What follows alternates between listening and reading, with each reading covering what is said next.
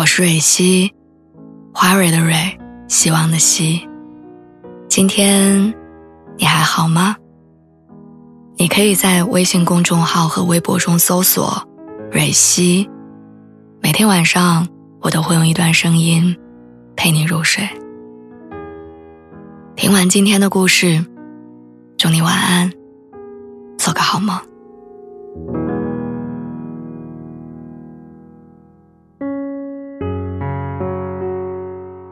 我听过很多走散的情侣这样说过：当初爱的时候问他爱我什么，所有的优点都能一一数过；等分手了想知道原因，却发现那些优点居然成了问题。爱情就像酒过三巡的胡话，当时选择你的理由，酒醒之后成了分开的借口。我闺蜜失恋，坐在我对面不停的喝酒。在此之前，她用了一个小时理清思路，头头是道的分析失败的原因，仿佛只要把这些弯弯绕绕捋顺，自己心里就能好过一点。作为一个敢爱敢恨的女孩，她这次的反应特别反常。于是我忍不住问她：“跟你说过吗？她想分手的理由？”忽然沉默，半天才跟我坦白，说那个男生觉得他太自我了，因为他不够体贴，不懂感同身受，做选择的时候经常一意孤行，还因为他很少粘人，总是让对方没有安全感。闺蜜说：“你知道吗？明明一开始他就是欣赏我这个样子，我们才在一块儿的。”他说：“觉得自己就像甜品店里面的蛋挞，咬第一口的时候认定这是世界上最好吃的东西，结果吃多了呢又嫌腻。但其实蛋挞从来都是一样的味道，出问题的是人，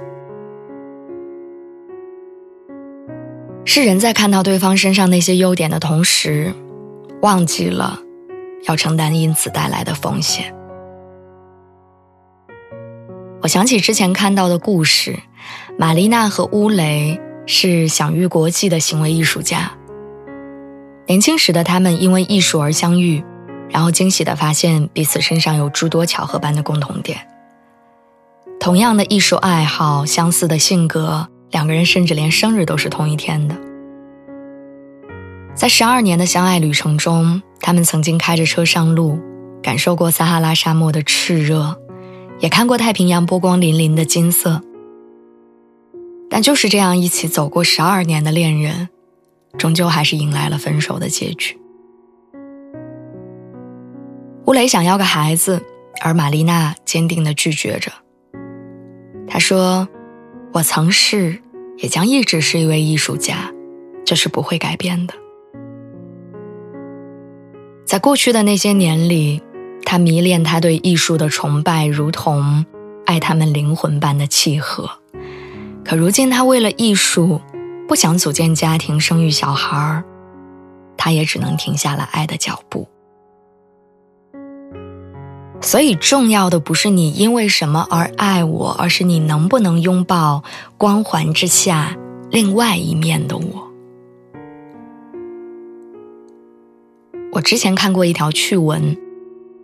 心理学家阿德勒曾经对婚姻失败的夫妻说：“只要他能知道配偶哪里让对方不满意，就能告诉他们当初为什么会跟这个人结婚。”他相信，人们相爱和分手的原因其实是同一个。然后有人觉得，都是因为不爱了才会这样；有人感叹人心就像无底洞，你永远猜不透。其实不是因为不爱，优点才变成了缺点，而是因为相爱时候的滤镜，让我们幻想着完美伴侣的可能，于是那些潜意识中对优点的加成，就会在相反面暴露的时候，产生难以忍受的痛苦。事实上，我们都没有办法避开优点之下存在的反面，所以有时候。分手不是选错了，而是忘了亲密关系里首先要承担的风险，就是接纳对方的全部。其实，爱的本质也是罗曼·罗兰的那句话：看清生活的真相之后，你依然热爱生活。我发现，所有好的亲密关系都存在着一种智慧。他们明白，爱一个人就是与对方真实的全貌和平共处，如同种一棵会生长的树，接受它夏日的繁盛和冬日的凋零，爱它横生的枝叶，也爱它酸涩的果子。我想，真正的英雄主义。必定是属于爱情的。